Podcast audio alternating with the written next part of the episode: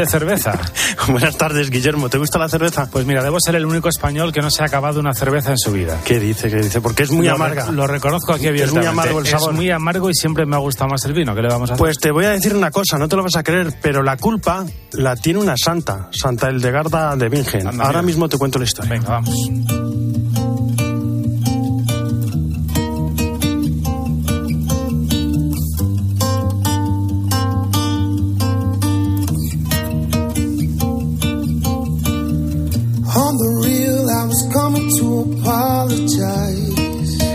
Pues sí, fue ella, Santa Eldegarda de Bingen, la que incorporó el lúpulo y sus cualidades a la cerveza en la Edad Media.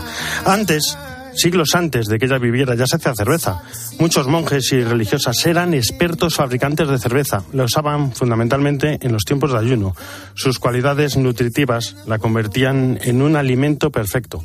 Además, pensemos que en aquella época el agua no era lo que es hoy. Podía ser un líquido letal, porque a menudo se recogía en condiciones insalubres y transmitía muchas enfermedades. Beber cerveza, sin embargo, pues frenaba la posibilidad de infecciones por agua no potable en la Edad Media.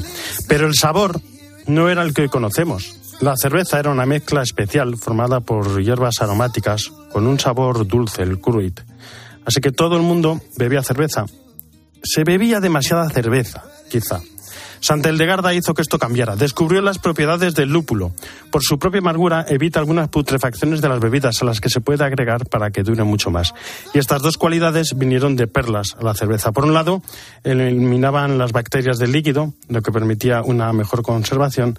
Y por otro lado, sus cualidades amargas hicieron que la cerveza no tuviera un gusto tan dulce y así ayudaba a que su consumo no fuera tan excesivo. Sirvió para la moderación. La santa ya advertía de las buenas cualidades de la cerveza si se bebía con moderación y las desastrosas consecuencias si se abusaba de ella. Sus entendederas y sus sentidos también se confunden, igual que los ríos que se desbordan cuando hay fuertes precipitaciones de lluvia y provocan abruptamente inundaciones, escribía. Así que cuando se tomen una cerveza y disfruten o no de su amargo sabor, acuérdense de esta santa, Santa Eldegarda de Bingen, y háganle caso. Todo con moderación.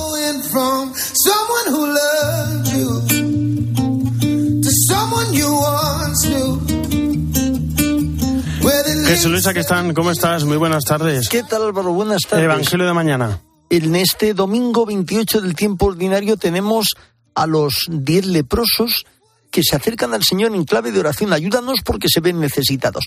Los diez quedan curados, el Señor dice, id y cumplid según la ley de Moisés, y al final solo uno de ellos, viendo que está curado, vuelve. Y casualmente una vez un samaritano, Álvaro. O sea, como en el buen samaritano no era, no era ninguno, y dice el Señor, solamente este extranjero ha vuelto, pues tu fe te ha salvado. Qué pena que muchas veces siendo cristianos todos los días queremos cosas buenas y no nos damos cuenta de la cantidad de cosas que tenemos ya. Te levantas, tienes unos amigos, una familia, unos hermanos sacerdotes, una familia en el hogar, puedes tener un trabajo, puedes tener un momento de comer, de descansar, en fin. eh, a veces queremos cosas extraordinarias, pero lo, di- lo ordinario no lo sabemos valorar. Entonces yo creo que es buen momento para agradecer a Dios todo lo que nos da y todo lo que tenemos, que no nos falte, que vengan más cosas buenas, pero que por de pronto empecemos por valorar incluso Pues sí. aquello que no nos damos cuenta. Lo es pequeño, lo ordinario, que lo es ordinario. importante. Muchas gracias, Jesús. Gracias, Álvaro.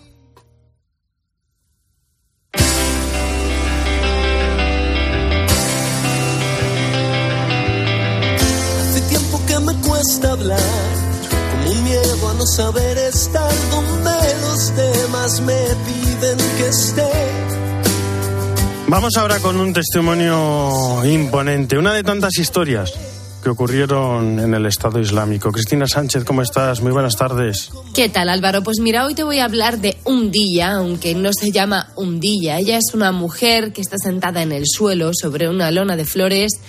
No levanta la cabeza, se la nota nerviosa porque tiene que volver a recordar algo doloroso y por volver a contar su historia a un hombre una vez más. Esto lo explica Osama bin Jabaid, un periodista de la versión inglesa de Al Jazeera, que ha viajado hasta un albergue en el norte de Irak donde viven 14 mujeres que entre 2014 y 2017 fueron secuestradas, torturadas y violadas por miembros del autoproclamado Estado Islámico. En el documental que podemos eh, ver en Internet, estas mujeres se llaman a sí mismas víctimas invisibles del ISIS, porque sus familias y sus comunidades las han rechazado y porque no están incluidas en la ley que protege a los supervivientes yazidíes, aprobada por el Parlamento iraquí en marzo de 2021. Esta ley reconoce los actos de genocidio y los crímenes contra las minorías yazidí, cristiana y turmena, pero las mujeres de este albergue son árabes, musulmanes, chiitas y sunitas y la ley no las alcanza. ¿Y cómo rehacen su vida estas mujeres? ¿Cómo consiguen superarlo? Pues mira, Undilla fue secuestrada y violada y ahora lucha por sacar adelante a sus tres hijos de 13, 10 y 7 años. A los niños no los tocaron, pero presenciaron los abusos a su madre. Colgaban sus piernas del ventilador del techo, las pegaban con palos, mm, las violaban. Y por presenciar todo esto, su niña, la mayor, la de 13 años, ha perdido la capacidad de hablar. Cuando esta mujer pudo por fin regresar a casa, no encontró algo mucho mejor. Tuvo que enfrentarse al rechazo y a la violencia de su familia. El líder de su comunidad la declaró objeto de vergüenza y todos la abandonaron. De hecho, su marido la escupió y la golpeó tanto junto con el hermano de ella, que acabó la muchacha en el hospital. Así fue como Undilla y sus hijos terminaron en este albergue que abrió sus puertas en 2021 y algunas de las mujeres que han pasado por él han vuelto a sus casas, aunque sus maridos se han vuelto a casar, para trabajar como sirvientas y así estar cerca de sus hijos. Tela. Vamos a escuchar a Yanar Mohamed, que es la presidenta de la Organización of Women's Freedom en Irak y responsable de este albergue. Uh, Muslim Arab women who were enslaved by ISIL and did not find a place to go back to, they are still uh, living in the shadows of the society. Um, not less than 10,000 women were the, um, were the victims of the ISIL attack, and this femicide is not really acknowledged by the international community or dealt with in a way that uh, that keeps the dignity or the respect or compensates. Bueno, Yanar dice que las mujeres eh, árabes musulmanas que fueron esclavizadas por Daesh no han encontrado un sitio al que volver. Todas viven en la sombra sin que nadie las reconozca y las respete. Y es que cerca de 10.000 mujeres musulmanas fueron violadas por el ISIS pero esto no ha sido reconocido por la comunidad internacional. El trabajo de esta organización es que se, la incluya, se las incluya en esta ley que repara a las víctimas. Nos escuchamos, Álvaro, la semana que viene. Hasta la semana que viene. Muchísimas gracias, Cristina. Vamos con la actualidad, las 2 y 12, una hora menos en Canarias. Nos vamos a Roma. Eva Fernández. ¿Cómo estás? Buenas tardes. Muy buenas tardes, Álvaro. Bueno, imagino que el Papa Francisco ya está con la mente en el gran evento de mañana, mañana de canonizaciones, y Roma, dime, tiene que estar llena de argentinos. Pues efectivamente, efectivamente de argentinos, pero, pero también de, de, em, de, gente de todo el mundo. Sobre todo me refiero a los salesianos, porque los, los salesianos han venido en masa para, para acompañar a Artemide Chatti eh, y también hay muchos, muchos, muchos italianos para Giovanni Battista Scalabrini. O sea que, que son dos santos cuando son canonizados el mismo día yo creo que ya quedan prácticamente enlazados el resto de, el resto de sus días. Pero la verdad es que esta mañana el Papa ha presenciado una fiesta. Bueno, han tenido una gran fiesta porque imaginaros que se han reunido en el aula Pablo VI a primera hora de la mañana. Eh, el rector mayor Ángel Fernández Artimi ha celebrado una misa en esa misma en ese mismo aula y después el Papa ha llegado caminando, por cierto, sin necesidad de silla de ruedas.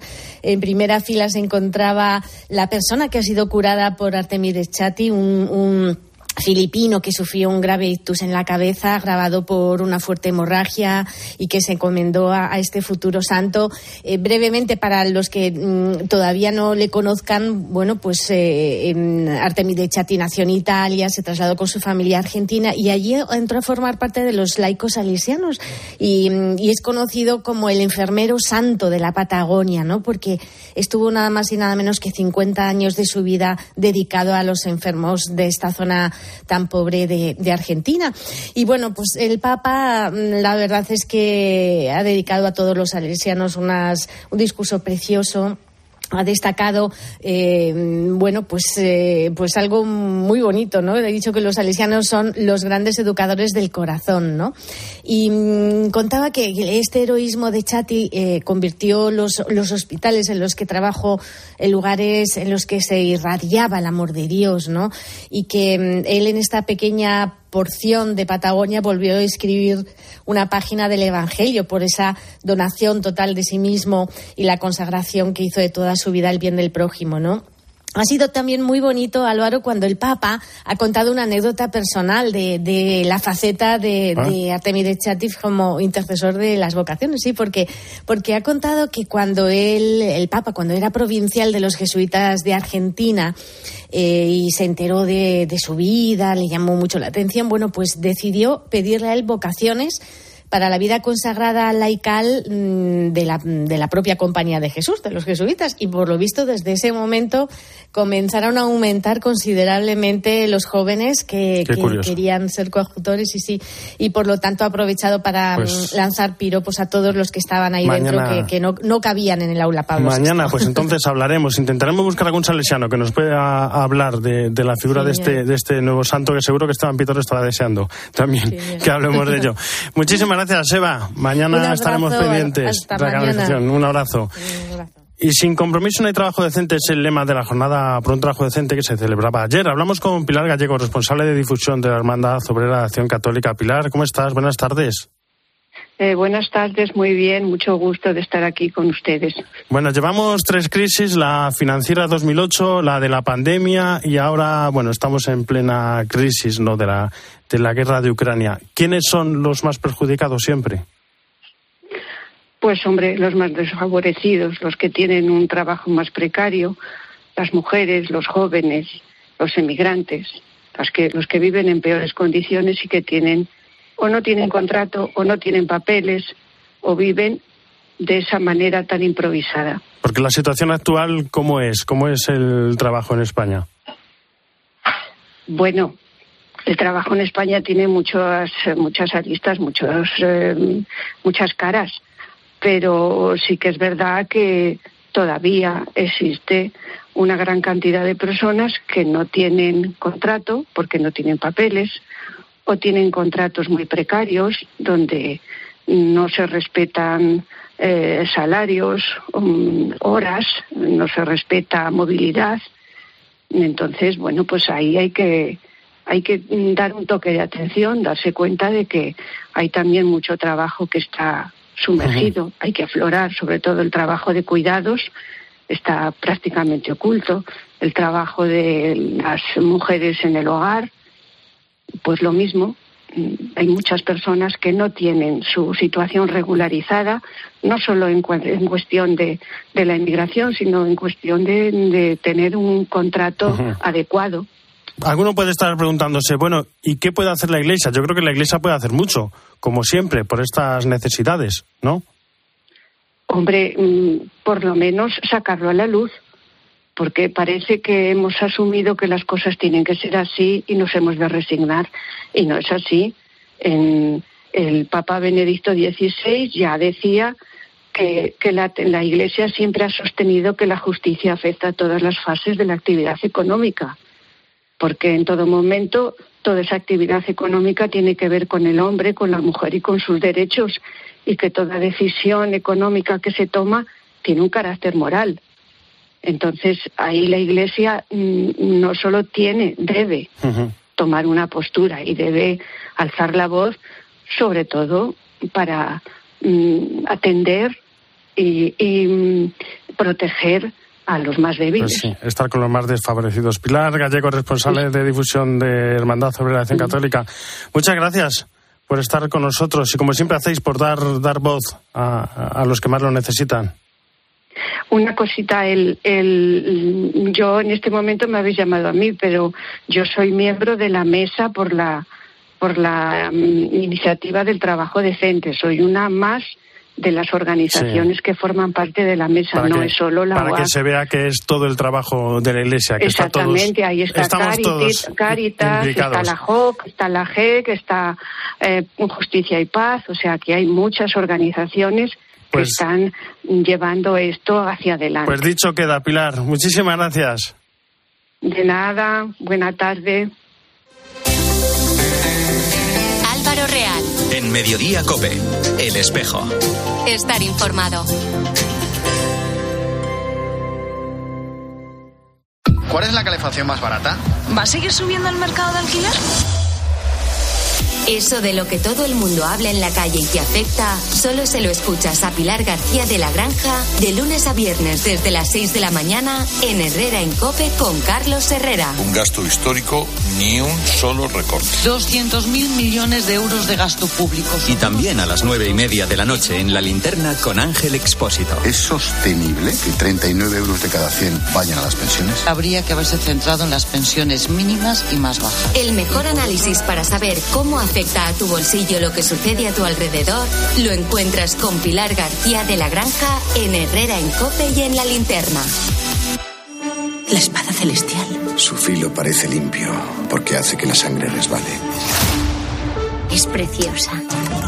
Todavía puedes devolver la espada.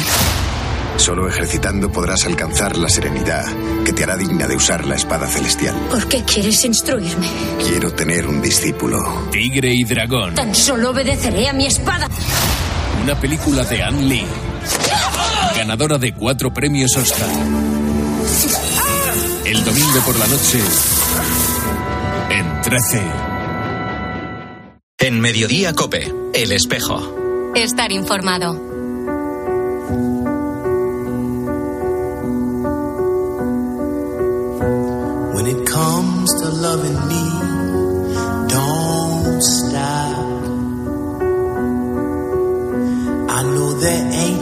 Guarantee, but don't stop. Let's keep it shaking while we can. Se ha celebrado en Santiago de Compostela el octavo Congreso Mundial de Pastoral de Turismo. El lema del Congreso ha sido Turismo y Peregrinación, Caminos de Esperanza. En él se han abordado muchos temas, entre otros la necesidad de repensar el turismo tras el COVID y la guerra de Ucrania, la elaboración de la teología del descanso o la denuncia del antiturismo basado en la trata, en la prostitución. Hablamos con Monseñor Ciriaco Benavente, obispo responsable de esta pastoral en la Conferencia Episcopal Española. Monseñor Ciriaco Benavente, ¿cómo está? Muy buenas, muy buenas tardes. Buenas tardes, un saludo muy cordial ¿eh? y un saludo también pues a todos los oyentes de, de la COPE. Bueno, ¿qué tal? ¿Cómo han sido estos días? Pues ha sido una, yo creo que han sido unas jornadas muy ricas, ¿eh?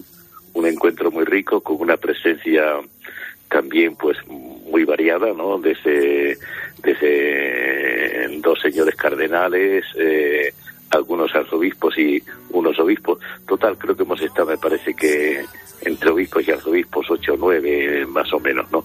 Y luego una presencia de personas, pues, de, desde la India, pues, hasta Santo Domingo, ¿no? Es de, de, de distintos países. ¿sí? En las 170 y tantas, me parece que andaban, o 180 personas que, que hemos acudido, pues, al Congreso, ¿no? Bueno, se han abordado muchos temas. Aquí me gusta mucho, lo hablamos hace menos de un mes con Gustavo Ribeiro, esa idea de la teología del descanso. ¿Cómo es esa teología? Sí. Bueno, pues, pues el, el, eh, hemos insistido mucho en el trabajo, no es precisamente, pues ayer se celebraba eh, la jornada de, de, de, de, por un trabajo digno, ¿no? Hemos insistido mucho en la doctrina social de la Iglesia, se ha insistido mucho, pues, en el trabajo, pero quizá hemos insistido menos en el sentido también del ocio, ¿no? Y eso que nuestra vida misma está marcada por unos ritmos de trabajo y descanso, de uh -huh. el día y la noche, el dormir, el descanso y el trabajo, ¿no? Y, y eso que también, pues, el mismo Señor el mismo señor que eh, Dios eh, eh, en esa descripción pues mediada seguramente por la cultura de, y los condicionantes de su tiempo, pues nos presenta a Dios trabajando durante, durante seis días y el séptimo descansó, descansó. siempre la Iglesia pues ha contado con el ha contado con el con el descanso, no es como un valor hasta incluso ya sabe que estaba el, el año el año sabático, no el año jubilar, ¿no? Que, que, que descansaba, hasta la tierra descansaba, ¿eh? que es una manera también de vivir la, la buena relación con la tierra, ¿no? Es, y, y descansaban las personas, incluso pues se intentaba recomponer un y poco, además, diríamos, la, la, la sociedad. El qué orden, importante, ¿no? Qué importante en esta sociedad del consumismo en el que parece que hay que producir, producir, producir, producir. Claro, claro, claro. Yo recuerdo recuerdo aquella vieja película de, de, de, de Charles Chaplin en que el hombre, pues apretando los tornillos, se convertía casi en un robot eh, eh, identificado con la máquina, ¿no? Bueno, pues pues a veces tenemos el peligro en estas sociedades nuestras de, de, de eh, a veces en las cadenas de trabajo, pues a veces en las prisas que tenemos, en tantas urgencias, la competitividad, pues llevar un ritmo que necesitamos, ¿no? Es, recuerdo que en una ocasión me decía un padre, mire, menos mal a las vacaciones, porque si no, mi hijo, mi hijo no podía estar, diríamos, con sus hijos detenidamente, jugar con ellos, porque es cuando puede, ¿no? Tienen un ritmo, eh, tanto él como ella, que, que, que es una cosa tremenda, ¿no? Otro, otro de los temas maravillosos es el de la belleza y el arte. ¿no? En, el, en el turismo uno va a ciudades también a admirar la belleza y el arte y ahí también está Dios. ¿Puede ser el turismo un nuevo factor misionero? Claro, claro, claro, claro. Yo, yo en, en, en mi intervención el primer día yo citaba citaba pues una citaba una una conferencia que había tenido pues el cardenal Rabasi, sabe que es un hombre de una Mm. cultura excepcional, no es precisamente en la embajada de España ante la Santa Sede, pues en el pasado mes de mayo sobre el tema del turismo y él citaba un proverbio árabe, dice que está eh, el individuo que, que, que viaja con los pies, eh, que va de ciudad en ciudad y, bueno, preocupar solamente pues de que va a hacer negocio, el- sería el, el comerciante, ¿no? Que no tengo nada contra ellos, ¿no? Sería después la mirada de la mirada de, de- de- de- de- del intelectual, ¿no? Que bueno, pues va buscando pues eso, la belleza, va buscando también la historia, cosa que es muy importante porque enriquece profundamente al hombre, ¿no?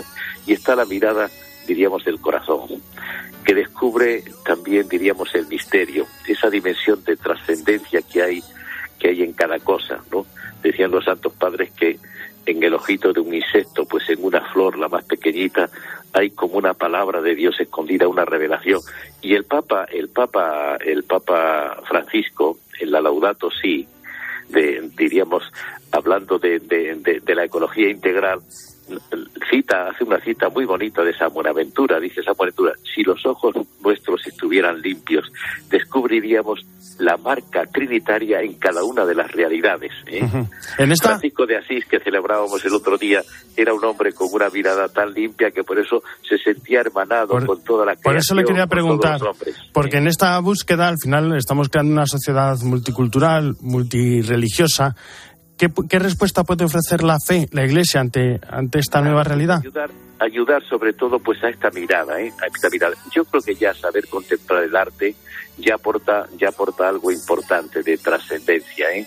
la mirada misma del arte porque hay eh, yo he hecho referencia muchas veces a lo que contaba hace años pues un amigo que se había detenido visitando el Louvre en una de las de las salas de- del- del arte del arte egipcio en un cuenquito un cuenquito que sería de alabastro dice era una cosa utilitaria, pero había algo plus, un plus de gratuidad, que era la belleza que tenía absoluta aquel cuenquito, ¿no?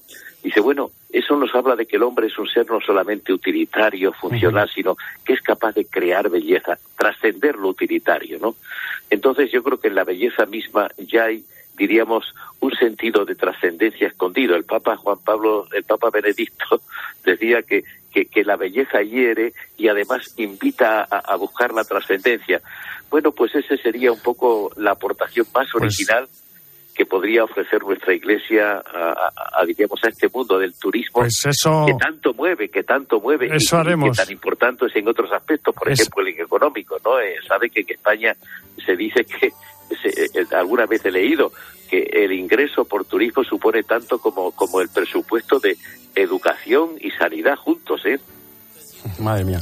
Pues ahí, ahí estaremos, en el espejo también, buscando esa trascendencia y esa belleza. Monseñor Ciraco Benavente, muchísimas gracias Pues por nada, estar con nosotros. gracias a Y un fuerte abrazo. un saludo a los oyentes eh.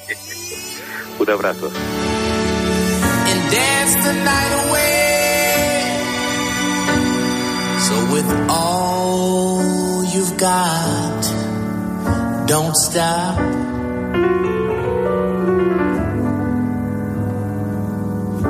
So with all Vamos concluyendo. En la producción Jesús Saquistán, en el control técnico Cinta Molina y en control central José María Orihuela. Nos acercamos ahora a la información política y nacional de la mano del hombre al que no le gusta la cerveza, Guillermo Vila. ¿Cómo estás? Buenas tardes de nuevo. Aquí seguimos, aquí seguimos, Álvaro Real. Bueno, pues mira, vamos ya eh, a punto de empezar Mediodía Cope con la que es desde luego la, la noticia de la mañana, tres muertos en la explosión que ha destrozado el puente que une Rusia y Crimea, una investigación eh, que según Rusia apunta claramente al gobierno de Ucrania. En fin, lo contamos todo en un instante en Mediodía Cope.